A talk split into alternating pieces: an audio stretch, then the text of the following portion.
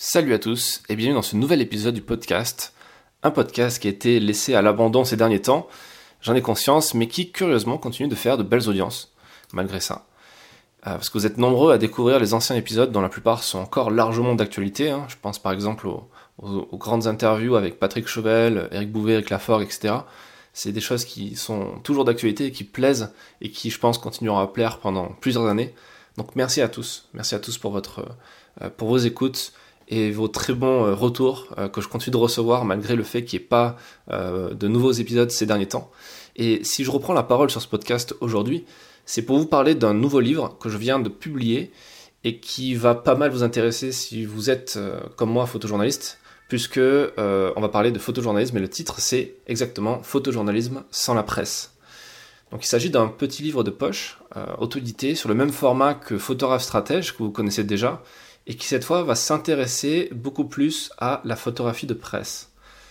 L'objectif de ce livre, c'est de dresser un portrait de la profession de photojournaliste et de revenir sur les grandes évolutions de ces 60 dernières années.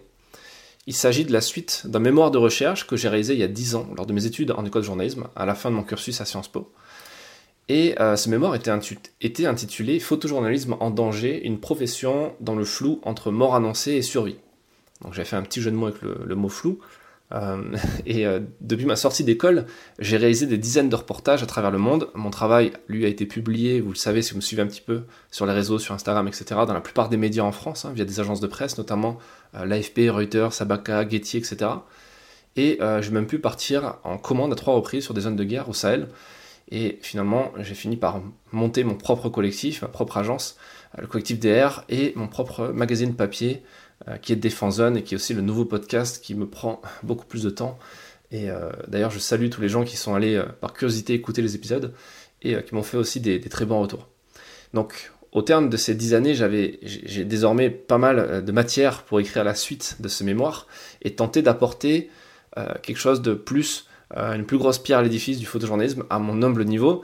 Et ce livre se veut à la fois comme un essai, une réflexion, et en même temps un manuel pratique pour des gens qui se lanceraient aujourd'hui ou qui aimeraient euh, réfléchir un peu plus en profondeur sur leur métier de photojournalisme, de photojournaliste.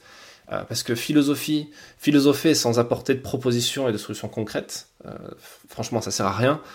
D'autant plus que l'état des lieux actuel, il n'est pas si compliqué à faire. Hein, et il est important, bien entendu, il est important de comprendre, de connaître l'histoire de notre métier, ainsi que les grandes évolutions, les profondes mutations qui, euh, qui font dire à toute une génération euh, que c'était mieux avant.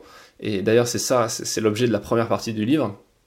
Mais au final, ce qui vous intéresse, ce qui nous intéresse à tous, c'est la question, euh, la question à un million qui est est-ce qu'on peut vivre du photojournalisme sans la presse? C'est-à-dire en faisant abstraction de, des salaires qui sont de plus en plus bas, des tarifs qui sont de plus en plus bas dans la presse, c'est une réalité. Et euh, la réponse de ce bouquin, c'est que oui, c'est possible de vivre du photojournalisme sans la presse, euh, à condition de, monter des, euh, des, business plans, de, de, réfléchir un peu à tout ça.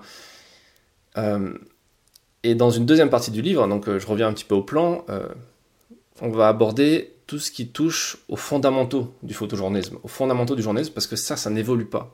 Et que l'on souhaite travailler en presse ou pas, il est important de revenir aux fondamentaux, euh, aux bases, comme par exemple ce qu'est un angle, ce qu'est une ligne éditoriale, ce qu'est la déontologie, ce qu'est l'editing, etc. Euh, tout ce que j'aime rabâcher régulièrement aux étudiants que, j'ai à Sciences Po quand, j'enseigne. Euh, et des choses qui vont vous aider, que vous soyez débutant ou pas. Enfin, et c'est la troisième partie, c'est cette troisième partie qui va donner le plus de substance au livre et notamment à son titre, hein, qui est Photojournalisme sans la presse. Euh, c'est la question euh, des solutions concrètes et euh, qui sont peu conventionnelles pour vivre du photojournalisme sans avoir à attendre la publication d'un journal ou d'un magazine. Parce que être photojournaliste aujourd'hui en 2022, il faut bien comprendre quelque chose, c'est être entrepreneur. C'est créer quelque chose, c'est créer de la valeur, c'est créer un produit, c'est proposer un service qu'il faut vendre à un client en optimisant ses frais et en optimisant ses investissements. Donc oui, j'ai bien conscience qu'on est loin euh, du jargon employé par les grands reporters comme Albert Londres, etc. Mais au final, c'est une réalité.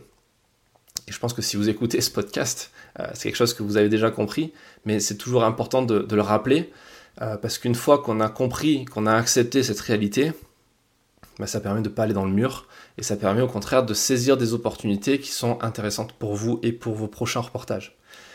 Donc voilà, j'espère que vous prendrez autant de plaisir à lire ce livre que j'ai eu à l'écrire. C'est un tout petit livre, il se lit très vite. Euh, il est pas, il est vraiment pas cher. Euh, vous l'avez en version papier euh, sur Amazon et en version numérique. je vous mets des liens en description. J'espère que ça vous plaira. N'hésitez pas à me faire des retours, que ce soit dans les avis sur Amazon ou directement par mail ou sur les réseaux sociaux. Voilà. Je vous souhaite une bonne lecture et je vous donne rendez-vous bientôt dans un, dans un prochain épisode. J'espère qu'il sera un peu plus récent que, que dans un an dans ce podcast, le podcast Photographe Pro 2.0. Merci à tous et à bientôt.